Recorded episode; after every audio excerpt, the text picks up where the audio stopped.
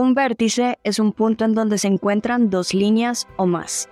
Creemos que la vida es como un vértice, ese momento en que mi historia, una línea más en el universo, conecta con otra historia, y en ese punto exacto se reconocen y se transforman para siempre. Nuestro vértice ha nacido con el poder de tres amigas que coincidimos en un propósito, contar historias inspiradas por mujeres para pensar otras formas de crear, habitar, imaginar y sobre todo ser.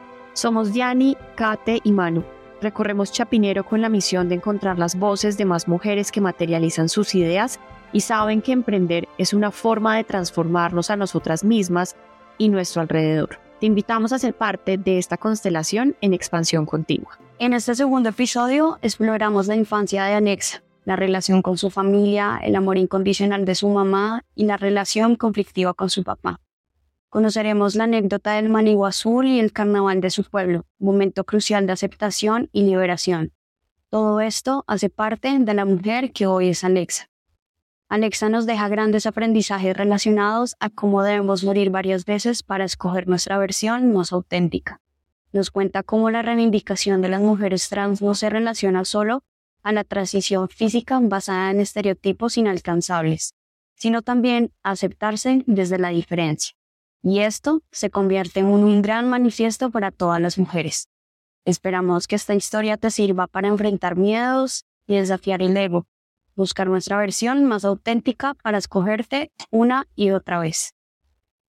Bueno, Alexa, entonces continuamos con esta parte 2 enfocada ya en, en ti, en tu historia personal y así como nosotras en algún momento lo conversamos con eh, y Kate esta es una historia que tiene tres partes. Entonces empezamos por el negocio, que es ese lugar en donde estamos, la historia que está detrás de él, y ese negocio nos conecta contigo. Ok. Porque tú llegaste acá y toda, digamos, la trayectoria de tu vida, por lo que has pasado, también ha permitido que tú llegaras a este lugar, ¿no? Ya con unos aprendizajes, ya con unas experiencias y que también con tu llegada transformaras este sitio con tu esencia, ¿no? Claro que sí. Entonces, por eso queremos primero saber un poco de quién es Alexa, cómo se empieza a identificar en el mundo eh, e irnos a la infancia, ¿no? A ese primer momento. Entonces, todas esas cosas que tú recuerdes que sean claves para conocerte mejor. Ok, mira. Bueno, mi infancia fue muy tranquila. Y gracias a Dios, la madre que Dios me dio fue, es, no fue, es la mejor eh, de todas las madres. Sí, sé que todas las madres son las mejores, pero la mía es la mejor de todas. Em, fue una madre que pues cuando yo empecé, empecé mi transición, empecé mi proceso, fue un poco difícil el tema. Nuestra relación se debilitó muchísimo, diría que se quebró totalmente, tan al punto de que, o sea, no me llegase, digamos, a, a expresar ese amor que cuando era niño, eh, expresaba. Eh, yo fui como, digamos, eh, el que nació varón, pero las tías lo consentían como hembra, ¿sí? Eh, el que las tías ponían como normalmente, socialmente, se colocan a las niñas a bailar, digamos, en una fiesta infantil, hacer las competencias de, para ganarse el jueguito, el regalito, normalmente son las niñas. Pues mis tías me colocaban, era a mí, porque como yo tengo una tía, ella me dice, para mí tú siempre eres y vas a ser mi niña. Y porque eso se te vio desde el primer momento. Lo que pasa es que tu mamá estaba ciega y ella no quería ver y no quería ver y no quería ver. Bueno, eh, eh, ese, ese, ese pedacito de mi vida fue bastante chévere eh, porque, digamos, sentía que habían personas que se estaban dando cuenta, aunque la más importante o los más importantes que eran mamá y papá, no. Pero aún así tenía cinco, seis, siete, ocho a, a, detrás de mí que, que me respaldaban, sí que me cuidaban, que era como que no le vayas a pegar porque se le fue la mano, sí, o porque se le quebró la muñeca, em, o porque lo conseguiste en algún momento como me pasó, me acuerdo perfectamente, mi mamá me dio una palita porque en ese momento yo jugaba con las sábanas, mi mamá trabajaba, yo jugaba con las sábanas de mi cama y de la cama de mi mamá, y yo hacía muñequitos y, y yo era la mamá de todos, y sí, o sea, yo era siempre la niña mujer. Em, entonces, bueno, eh, luego de eso, mi mamá me recuerdo muy bien, intentó colocarme en un proceso hormonal, ¿sí?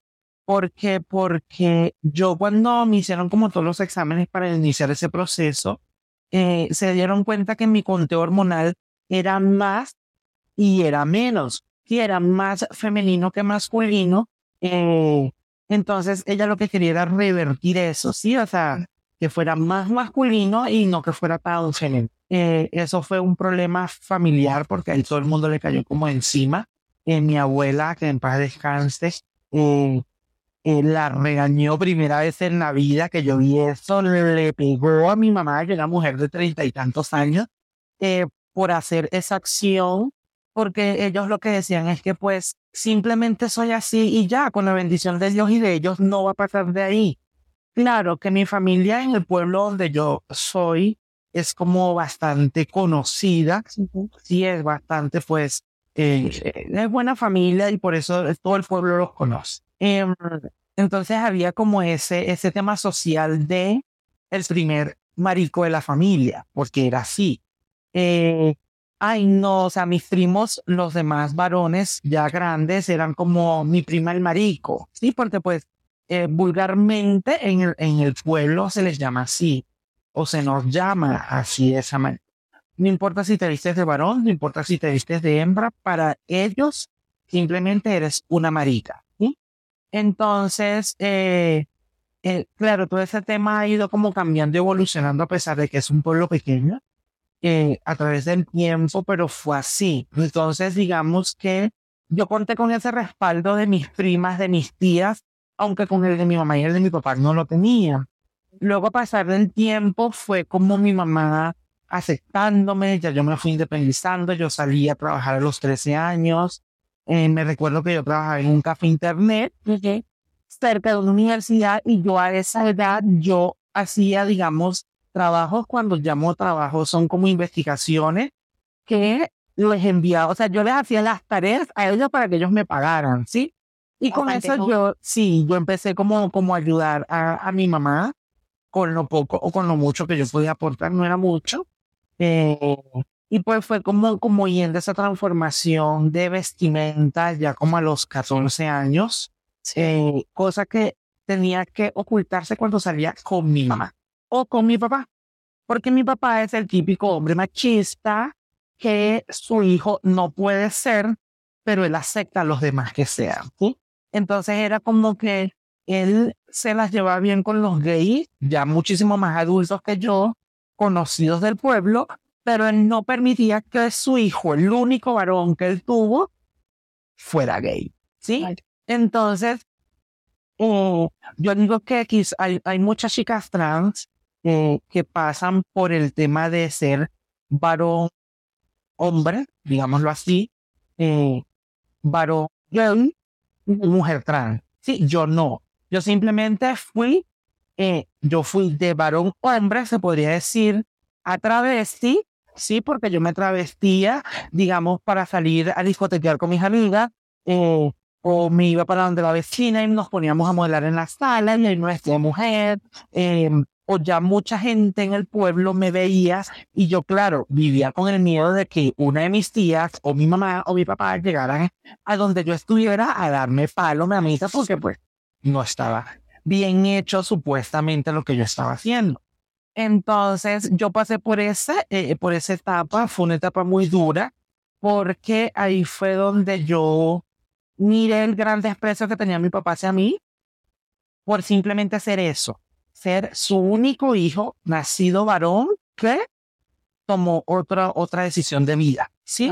Eh, es como, como pues una vez, eh, la anécdota como más pesada en ese tema que tengo es que yo una vez me transvestí, eh, de hecho yo me ponía como, tenía, allá en Venezuela todo el mundo se opera, ¿sí? Y nosotras tenemos muchas amigas. Y ellas cuando se cambiaban las prótesis nos daban las prótesis que ya ellas se habían sacado, claro, limpias, organizadas y todo, para nosotros metérselas a los, a los brasiers, a todas esas cosas para hacer la ilusión de que teníamos cero. Una de esas yo me puse, yo me puse mi gran pelucón, mi gran cosa, todo el cuento, salí de mi casa ya cuando mi mamá está dormida, porque si salía antes, eso iba a ser lo peor, catastrófico. Bueno, salí y cuando en eso yo vivía en el medio de una avenida, y yo pues tenía que caminar como 15, 20 minutos para llegar al, al centro del pueblo. Cuando llego, o sea, yo lo que gracias a Dios yo iba con, con uno de mis mejores amigos, que hasta el momento lo es, em, y cuando yo veo es que un, un carro, o sea, se viene encima de nosotros, ¿sí? Cuando yo veo eso, o sea, él lo que hace es como empujarme a mí, sí, yo quedé como en una zanja, todo el cuento, mejor dicho, la noche se arruinó. Cuando el carro pasó, era el carro de mi papá, ¿sí? O sea, era el mismo Malibu azul, eh, con la misma placa, y era mi papá, ¿sí? Bueno, Y estrenó. fue eso. No, el siguió de largo. ¿sí?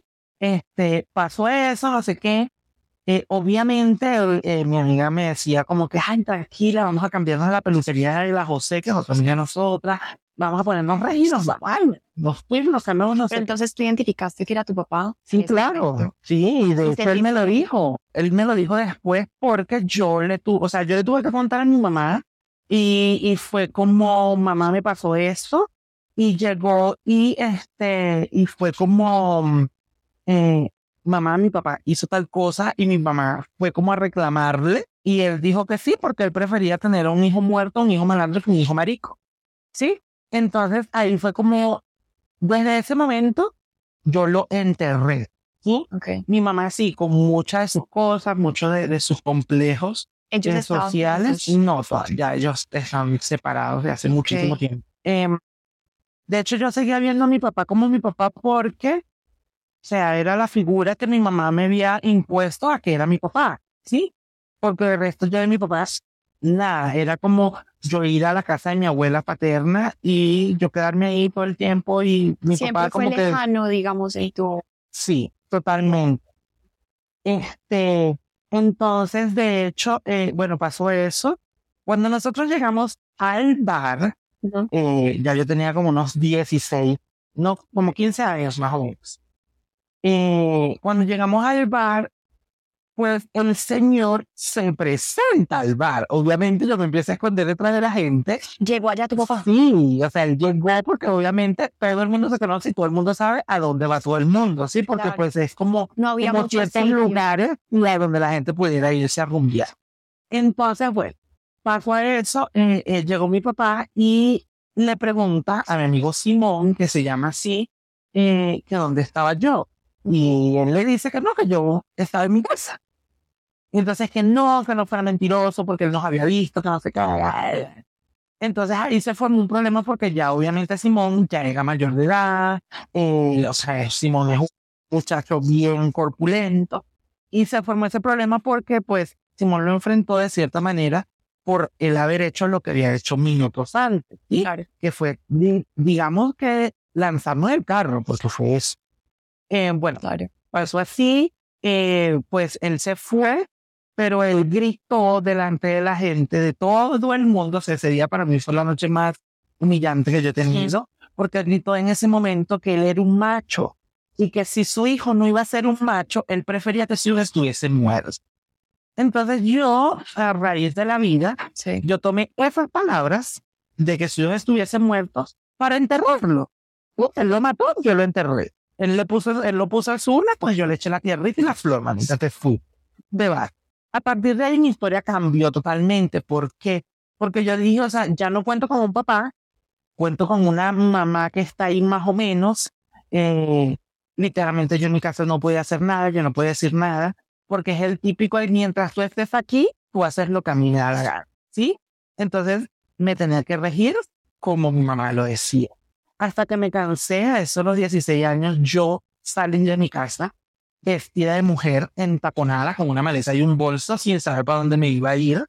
Migré a otro, a otro estado, Ujú. que es Mérida, un estado andino. Eh, con una amiga, empecé, ya yo sabía como esto de peluquería, porque eso siempre me ha llamado la atención. Sí. Eh, y pues siempre iba como a las peluquerías, veía la cosa, no sé qué, tal cosa, y iba como aprendiendo. Yo soy muy visual para aprender. Y bueno, fui a, a- ese estado donde pues me abrieron las puertas. O sea, yo salí a los 16 años de mi casa y desde ahí hasta el sol de hoy no he regresado. Eh, eh, bueno, eh, salí de allí, todo el cuento, ya a los 18 ya yo tenía mi peluquería en ese otro estado y era como, eh, Baldo, porque pues ese era mi antiguo nombre, eh, me llamaba este señor que decía ser mi padre y era como que, ay, no tienes tanto para que, ay, este, tengo que comprar tal cosa. Y yo como que, no, no tengo, teniéndolo. ¿Sí? O sea, siguió apareciendo en tu vida. Sí, a pesar de que yo literalmente ya yo no me desechaba, o sea, que él apareciera, digamos, no, no permití que me afectara porque fue como un cualquiera, sí, un señor cualquiera de la calle, o sea, ya yo no lo identificaba como padre. Eh, y entonces sí pasó eso. Alex, yo ahí tengo una pregunta, porque pues fue muy joven cuando pasó todo esto y no tiene esa, por lo general, como esa orientación eh, para saber cómo afrontar tantas emociones y tantas cosas que ocurren a tan temprana edad. Entonces, ¿qué fue algo como muy clave que tú hiciste en ese momento para sobrellevar el saber que podías continuar sin la validación de quien consideraste pues que iba a ser como esa figura paterna que se supone en los nuevos roles está como definido un poco que los padres están ahí para cuidar, para acompañar, ¿no? Como para apoyarte sin importar. Entonces, a tan temprana edad, ¿tú cómo empiezas a asumir eso? Es decir, ¿qué te sirvió? ¿No? ¿Quiénes estuvieron ahí? ¿Tus amigos, amigas? sí, estuvieron mis amigos la gran, la gran parte del tiempo. Eh, de hecho, a mí me tocaba dormir a veces si mi mamá se molestaba y no me quería en la casa, entonces yo me tenía que ir con mi rabito entre las piernas a donde mi vecina de la casa atrás. O si mi vecina no estaba, me tenía que ir sí o sí para la casa de mi papá. Sí, ya. Eh, solo que yo tengo un tío por parte de papá que él siempre me adoró. Él todavía me sigue llamando eh, por mi nombre masculino, pero a él no le interesó nunca que yo hiciera cambio, que yo hiciera mi transición. A él no le importó eso. ¿sí? Fue como ese apoyo que tuve, eh, de hecho mi abuelo por parte de papá, que en paz descanse, él siempre apoyó a mi mamá en todo lo que mi papá no estaba. ¿sí? Y yo recuerdo que cuando yo me iba a graduar de primer, o sea, de, iba a pasar de preescolar a primer grado, eh, y eso es algo que mi mamá siempre me lo recuerda, es como mi papá me prometió a mí el, eh, comprarme el uniforme, camisa, pantalón y zapatos que yo iba a usar para mi acto de grado. Pues ya yo tengo 25 años, tengo 25, aunque parezca de más, pero este, eh, nunca llegó. Y hasta el momento lo estoy esperando. Este, entonces pasó eso, eh, y son como esas anécdotas que me, que me enseñaron a madurar muy temprano, pero supremamente temprano, a pesar de que ya yo tenía la visión clara de qué era lo que quería hacer. Y porque es que yo nunca me sentí como él, yo siempre era ella, sí, siempre y totalmente era ella. Eh, de hecho, eh, pues nosotras en nuestro grupo social siempre nos hemos cambiado el nombre como diez mil veces. Em, yo empecé siendo Sai ¿sí? De hecho, en los concursos gay ese era mi nombre y yo concursaba y todo el cuento. Eso fue una etapa muy chévere. Y yo creo que eso también me enseñó cómo madurar porque siempre se concursaba como con personas maduras. Yo era la única que tenía como 15, 16, 17 años. Las demás tenían 18, 20, 22. Entonces ya obviamente con una mente como más abierta. Em, pero siempre tuve como gente que estuviese ahí. Siempre tuve a mis amigos que pues eh, unos buenos, otros no tanto, pero siempre estuvieron ahí. Les doy las gracias. Em, mi, mis tías, mis primas, siempre eh, hay una que todavía no se acostumbran a llamarme Alexa, pero no me llaman con mi nombre de, de varón como despectivamente, ¿sí? Sino que porque es costumbre, ya es algo normal. Que pues ya quizás para ella en algún momento se va a normalizar ser Alexa y no ser la otra persona que... Bueno, la otra persona no, el, el otro nombre que pues me impusieron al nacer. Eh, entonces fue así como digamos ese, ese, esa subida eh, de, de, edad. Ya bueno, ya cuando llegué acá, eh, pues yo llegué, me acuerdo, un 7 de marzo, yo llegué en el 2018. voy para cinco años. Y yo llegué pues con, con este tema revolucionario y, y, y social y, y, gober de gobernantes en Venezuela. Y con toda esta crisis migratoria que había, Sí. yo llegué en el pleno apogeo de todo eso, donde eh, tú llegabas y querías arrendar un sitio y simplemente te decían no, porque eres venezolano. Toda la Eh, xenofobia. Exactamente. Yo llegué en ese mero momento, en ese mero, cuando está eso prendidito. em, yo me vine con mi expareja. Ujú. Sí, yo tuve una pareja que duramos nueve años. Yo estuve con él desde los 16 años, desde los 15. Em, entonces eh, llegué con él. Luego pasó eso. eh, pues llegué, todo el cuento, no sé qué. Nos recibió una amiga. Porque es ese cuento de todos migrantes. Yo creo que casi todos pasamos por él.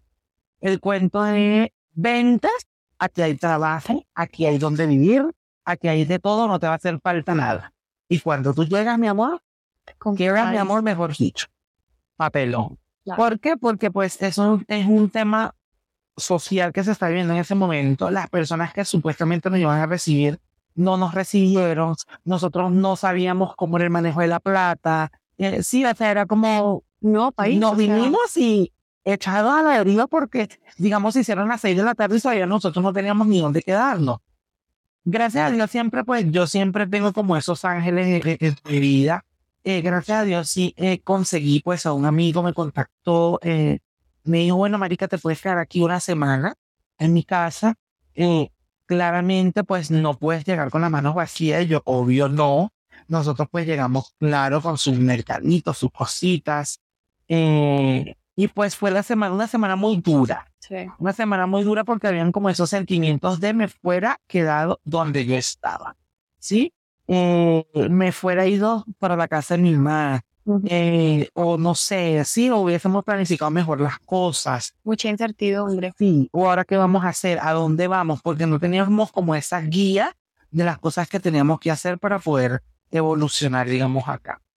Pues todo se fue dando, la verdad, todo se fue dando, todo se fue acomodando a, a la medida que nosotros lo necesitábamos. Eh, Yo ahí te quisiera preguntar, Alexa, antes de pasar como un poquito más a, a esta vida que tienes acá en Sí. Colombia, es algo que conversamos tú y yo sobre esos, esos momentos de liberación que se tienen en, en la vida, ¿no? claro, Y ese primer momento que tuviste tú en tu pueblo, con un carnaval que había en tu pueblo, sí, pues tú habías también evidenciado a otras personas que habían usado, digamos, este, este evento cultural, ¿no?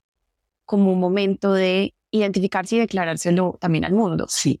Lo que pasa es que nosotros, digamos, como cultura pueblerina, se podría decir, eh, o cultura social dentro de nuestro gremio en el pueblo, eh, los carnavales para nosotros era la fiesta indicada y el momento indicado para salir del closet, ¿sí? Pero si vas a salir, tienes que hacerlo en un carnaval. O sea, sí o sí. ¿Por qué? Porque en el carnaval es donde los hombres se disfrazan de mujeres, las mujeres se disfrazan de hombres, de abuelitos, de niños y no sé qué. Entonces todo era como un camuflaje, todo era como, como, sí, como camuflado pero realista. Y entonces por lo menos en ese caso a mí me pasó, yo lo viví, fue como salí de, de, de mi closet, mi escaparate, de mi armario en ese momento en un carnaval. Y cuando salí fue porque, eh, previo a eso, yo concursaba en eventos gay de transvestismo eh, o de transformismo, ahora evolucionando la palabra. Eh, entonces, em, yo concursaba y todo el cuento y pues en- en- de todo el grupo de nosotras, la única que tenía pelucas, tacones, vestidos guardados debajo de la cama, debajo, de- mejor dicho, escondido en las paredes, era yo. Entonces, por eso fue como, bueno, vamos a hacer un concurso, no sé qué, bueno, la que gane esa es la que es, y pues la que tenga como, como todas sus cosas para poderse eh, montar. Nosotros le llamamos montar. Eh, concursamos todo el cuento, pues gané yo. Sí. Eh, yo me acuerdo que salí como reina de una comparsa de mujeres y Sí. yo era la que era la reina, digamos, de esa comparsa. Eh, luego de eso, en el segundo día, eh, como nosotros hicimos la marcha eh, LGBT, la primera marcha, antes de eso también hicimos el concurso, también me lo gané. Entonces, fue como todo eso. No pudimos salir en ese carnaval el día de la marcha porque pues ya había pasado carnaval, pero lo hicimos el año siguiente. Sí. Entonces el segundo día salí yo en esa carroza, eh, montada, mi amor, divina, empoderada, regia como siempre, y fue como un shock porque pues mi mamá, digamos, ella trataba en esos eventos que yo salía así, trasvestida, eh, transformada, de no verlo. ¿sí? Ya. Cuando en ese momento, eh, yo, o sea, mi mirada fue como me bajé de la carroza, llegué al escenario donde todo, todo el mundo llegaba, y o sea, mi mirada fue como muy focalizada hacia un punto, o sea, fue como mi, mi intuición, no sé, me dijo como que tu mamá está aquí. O sea, yo me puse re nerviosa, Claro. pero cuando yo vi, o sea, mi mamá estaba aplaudiendo, yo digo que ahí fue donde ella como, digamos, aceptó y se liberó también de esa carga Sí. que ella tenía, y pues ya lo sabía todo el mundo y porque ella se, se siguió poniendo, ¿sí? Entonces, cuando yo la vi, o sea, mi mamá estaba aplaudiendo y ese para mí fue, o sea, desgarrador en el sentido de que me emocioné demasiado y yo empecé a llorar y yo me fui como detrás del escenario y no sé qué. Yo, ay, mi mamá está aquí, que me va a regañar, que no sé qué. Todavía con el tema de me va a regañar, me va a hacer el, el escándalo, me va a hacer pasar pena. Eh, entonces fue eso. Eh, y sí, socialmente en el pueblo, y todavía esa es una cultura que se sigue manteniendo, Ajá.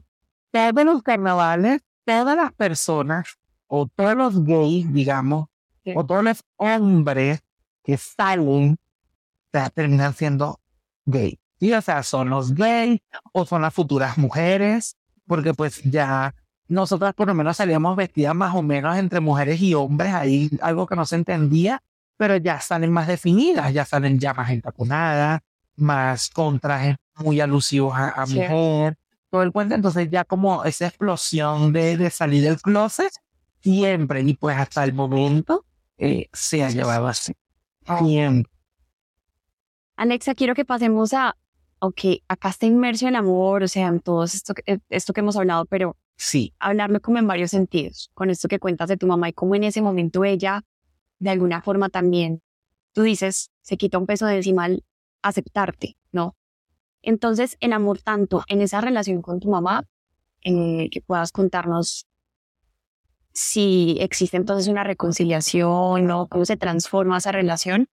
También el amor visto desde tus amigas, ¿no? Y también, digamos, de otras mujeres trans que vas conociendo cuando ya llegas acá, qué significan estas redes, ¿no?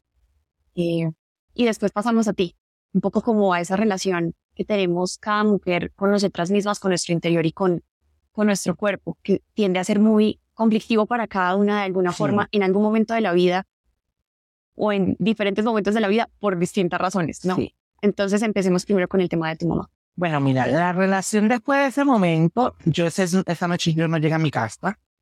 Eh, yo sí veía que mi teléfono mi mamá me llamaba, me llamaba, me llamaba, me llamaba a las dos, tres, y yo por allá fiesteando, rompeando mi amor celular. Eh, mi mamá, a pesar de todo, ella nunca se dejó de preocupar por mí. Sí, ella lo que no aceptaba era que yo me vistiera de mujer delante de ella. Eso para ella era una falta de respeto, ¿Qué va a decir tu abuela? ¿Qué va a decir yo no sé quién? ¿Qué va a decir el yo no sé qué? Bueno, cuando yo, Alexa, entendí, pues en aquel momento era Say Luis, cuando Say Luis entendió que no había nadie que, teni- que tuviera la obligación de entender lo que ya ella sabía, o sea, no me empezó a importar nada, ¿sí? Eh, yo por lo menos fui como, como hablando con mi mamá y yo le comentaba, yo le decía, ay mamá, tú sabes que tal cosa, ay, el hijo de fulana.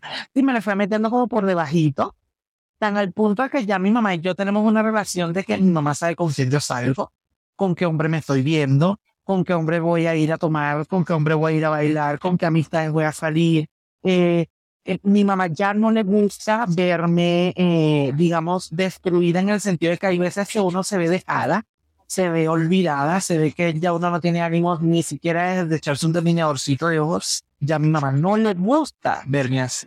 Porque antes mi mamá me decía, compórtate como un marico serio, ¿sí? Entonces, eso de compórtate como un marico serio evolucionó a, si vas a ser mujer, las mujeres siempre estamos bien arregladas, bien organizadas, con el pelo arreglado, con las uñas hechas, con no sé qué. Entonces, si vas a ser mujer, hazlo bien, ¿sí?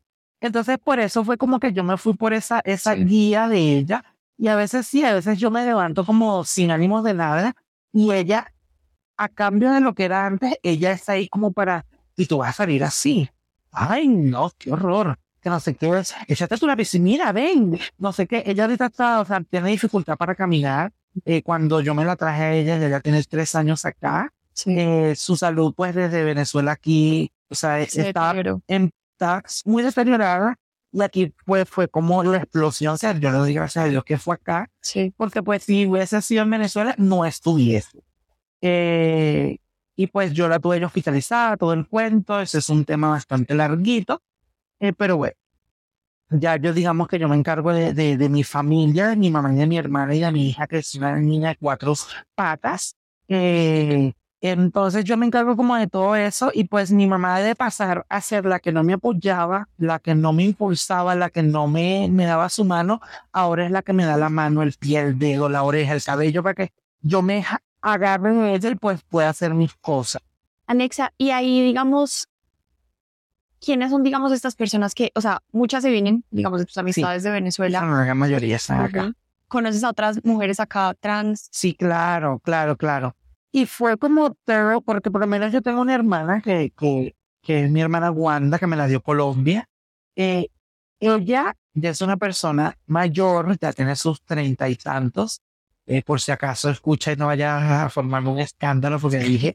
Este, entonces fue como ella trabajó en una peluquería. Sí. Y ella pasó también de ser Guillermo a ser Wanda. Entonces yo todo el tiempo como que tuve esa idea de transición y pues vi a mis amistades de Venezuela y aquí una ya no es Jorge, ya una es Natacha, eh, una ya no es José, ya es Alejandra, ya otra no es Reniel, sino que es, es Tatiana, ¿sí? Entonces, como toda esa transformación que hemos vivido todas, claro, ya unas se han podido operar, otras todavía no. Eh, y entonces es como todo eso, por lo menos mi hermana Wanda, eh, ella es muy intelectual y por eso es que yo me enfoco también en que a veces nosotros tenemos dificultad tanto para conseguir trabajo, porque Wanda, digamos, es una persona muy capacitada, pero demasiado, muy, muy, muy, o sea, digamos, si hablamos cuando Wanda era Guillermo,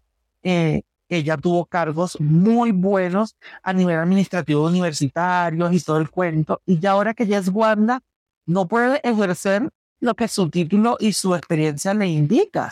¿sí? Entonces, pues es como todo eso, todo se mezcla, ¿sí? Y como que he vivido siempre como, como rodeada de, de esas experiencias. Y pues la gran mayoría de mis amigas ahorita somos a los webcam, otras pues ya son digamos, chicas malas de la calle, como yo les digo cariñosamente. Eh, y yo como les digo a ellas, marica, o sea, qué mal que tengamos que ser putas todo el tiempo. Sí, o sea, no tengamos otra, o sea, no podamos hacer nada porque siempre el emprendimiento de la chica trans se va a ver como ridiculizado y minorizado por la gente. Sí, este, nunca vamos a poder surgir, como yo les digo, o sea, el surgir de nosotras es irnos a Europa que en Europa la, la, o sea, la socialización trans es totalmente diferente. Los programas en apoyo son totalmente diferentes. Las leyes son totalmente diferentes. Entonces, ¿por qué yo digo que, digamos, América Latina no puede tener esos países que sean igual que los europeos en ese sentido? ¿Sí? Porque sí, como mucha gente lo dice, ustedes fueron los que eligieron ser eso. Ustedes no son mujeres ustedes no tienen ovarios, ustedes no paren, ustedes hacen que. Pero es que yo digo que para ser mujer no simplemente se necesita parir. Hay mujeres que no tienen la posibilidad de, de tener un niño y pues por eso no dejan de ser mujeres. Exacto. Hay una, cuestión muy importante que estás tocando y es, ¿qué es ser mujer? Totalmente. ¿Quién lo define? Sí. Lo puedo definir yo como individuo porque parece ser que se define, digamos, externamente, ¿no? Tanto por la sociedad en general, por nuestras familias, eh, lo define siempre alguien o algo afuera. ¿no? Como el Sí. Estado. Y lo que siempre, como yo te dije no, la vez pasada que conversamos, ahí es donde se, eh, se incluyen, digamos, los estereotipos. Lo que pasa es que la mujer ya está estereotipada, ya es mujer que nace, crece, da luz, mueres. ¿Sí? Sí. O sea, a juro, para tú ser mujer en la sociedad, tienes que tener hijos. Entonces, ¿qué pasa con las mujeres biológicas que no quieren tener muchachitos? Que no quieren tener hijos. Es como si Quieren tener familia. Sí, quieren tener familia, pero no quieren parir, digámoslo así. Porque es, ahí es donde está el tema, en parir. ¿Sí? La mujer es la que pare. No, para mí una mujer es la mujer como, digamos, mi mamá. Mi mamá a mí no me parió. ¿Sí? O sea, como ya dice, yo a ti no te parí, a mí, a, a mí me, me, me saca- a ti te sacaron porque yo fui, eh, nacida por cesárea. Ok. Entonces, eh, pero para mi mamá, o sea, es mi mamá, es una mujer, por mucho sus órganos internos lo digan, pero es una mujer por todo lo que conlleva ser eso. Sí. Ay, Alex, es que hay tantos puntos. Ahí voy a intentar como Sí. conectar algunas cosas porque creo que llegamos como a un tema clave. Sí, sí, todo lo demás no, lo- no lo ha sido, pero em, ese tema, por ejemplo, de, o sea, creo que, que hay una, esa es mi mirada externa, pero obviamente tú me puedes ya decir si efectivamente es así.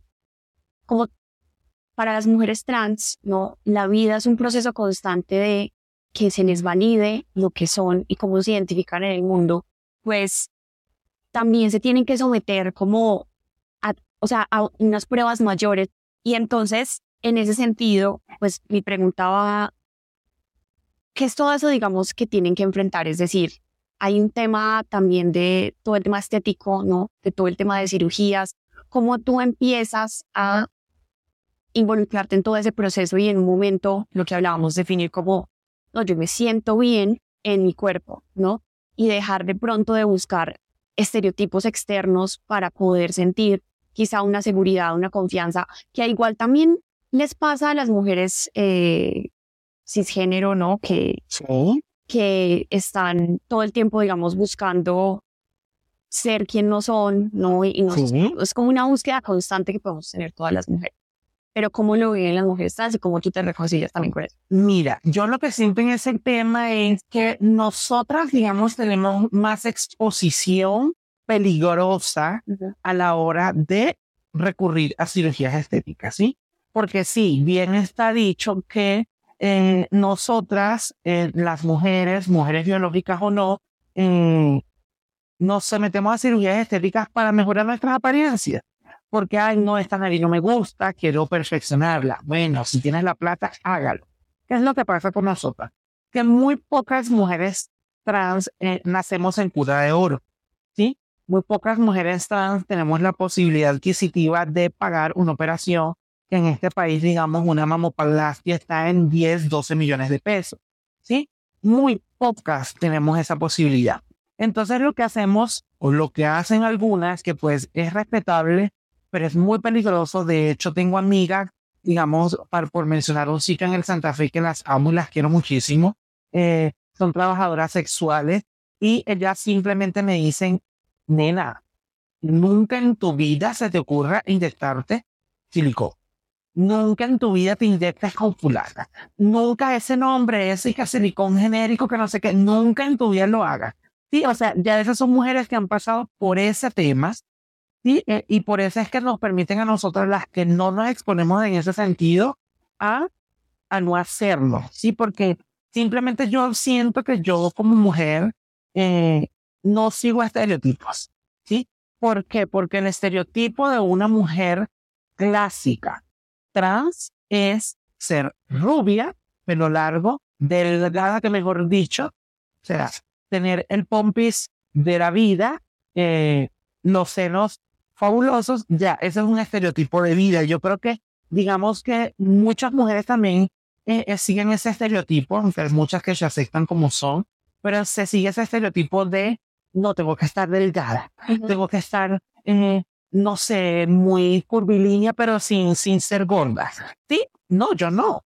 Yo estoy gorda, yo me siento divina, yo estoy buenísima, mi amor, siendo como, como soy, sencillamente. Yo por lo menos no tengo ninguna cirugía estética por ahora en mi cuerpo y yo no siento la necesidad de ser menos mujer Ajá. por no tener unos senos.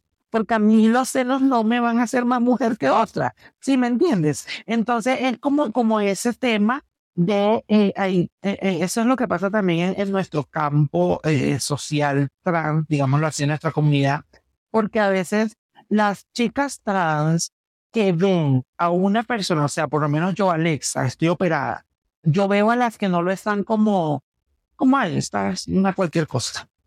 O sea, entre nosotras mismas también nos damos. Y como hay un dicho que dice que, que digamos, el, el, el, la peor, em, el peor castigo que tiene, puede tener el ser humano es la lengua. Y digamos, la peor destrucción que puede tener una mujer es la palabra de otra mujer.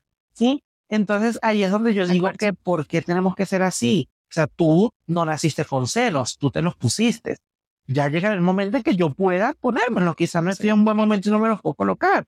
O es muy costoso. O tengo otros planes de vida. La capacidad de elegir. Exactamente. Entonces, no quiero celos al momento. Primero quiero sacar mi carrera universitaria o quiero sacar eh, mi cédula o quiero hacer mis papeleos o quiero viajar por el mundo antes de. ¿sí?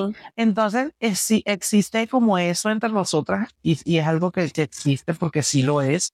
Eh, a veces nosotras mismas no, nos vemos por menos, ¿sí? Porque pues tú estás más operada que yo, es decir, que yo tengo más poder adquisitivo que tú, o yo estoy mejor vestida que tú, sí, o sea... Un montón de cuestiones también materiales como agregados, no simplemente el, ser. Sí, exactamente. ¿Y qué es lo que pasa? Por eso es que muchas, en medio de esa desesperación y de querer ser aceptadas por nuestro mismo gremio, por decirlo así, buscamos y recurrimos las cirugías de garaje.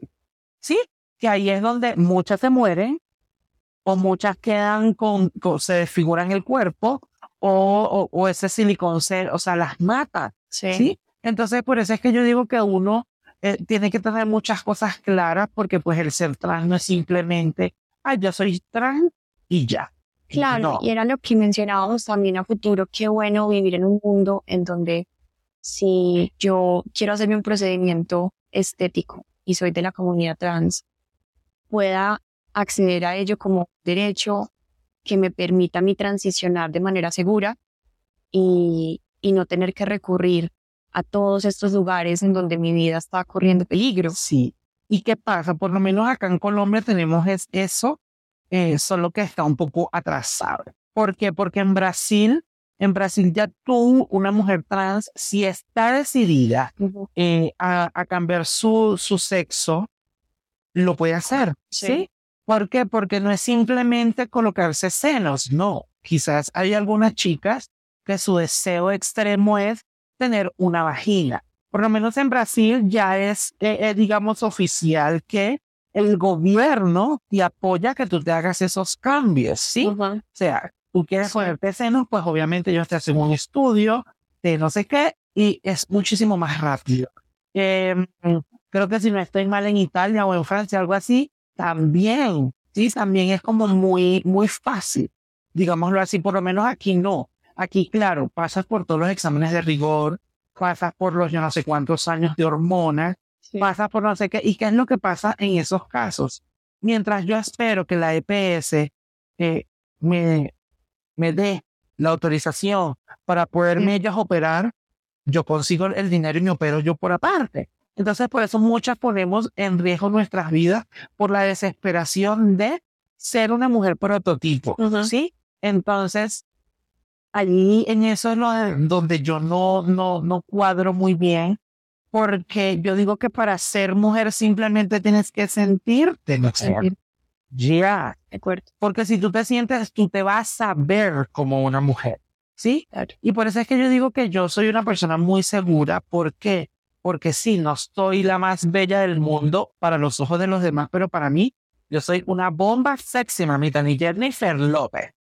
¿Ah? Entonces, ahí es donde queda e, el tema de que, o sea, viene yo me acepto, sí, tal cual como soy, gorda, delgada, flaca, con un pompi grande, con unas piernas grandes, sin pompi, con senos o sin senos, me acepto ya porque yo soy mujer y a mí, el ser mujer, no me los dan unos senos. Claro. Y no nos tiende a pasar a todas las mujeres, además, como que diferentes cosas, buscamos que diferentes cosas en la vida nos den ese valor. A veces es una pareja, a veces es un trabajo y cuando esas cosas se van, eh, no sé, simplemente como todo en la vida cambia, muere, se transforma, pues uno siente que se queda sin nada. Totalmente. Y sí pasa, porque por lo menos yo cuando terminé con mi relación anterior, fue una relación que él estuvo en parte de mi tránsito, que ya cuando, digamos, yo me planteé transicionar más y que todo fuera más rápido,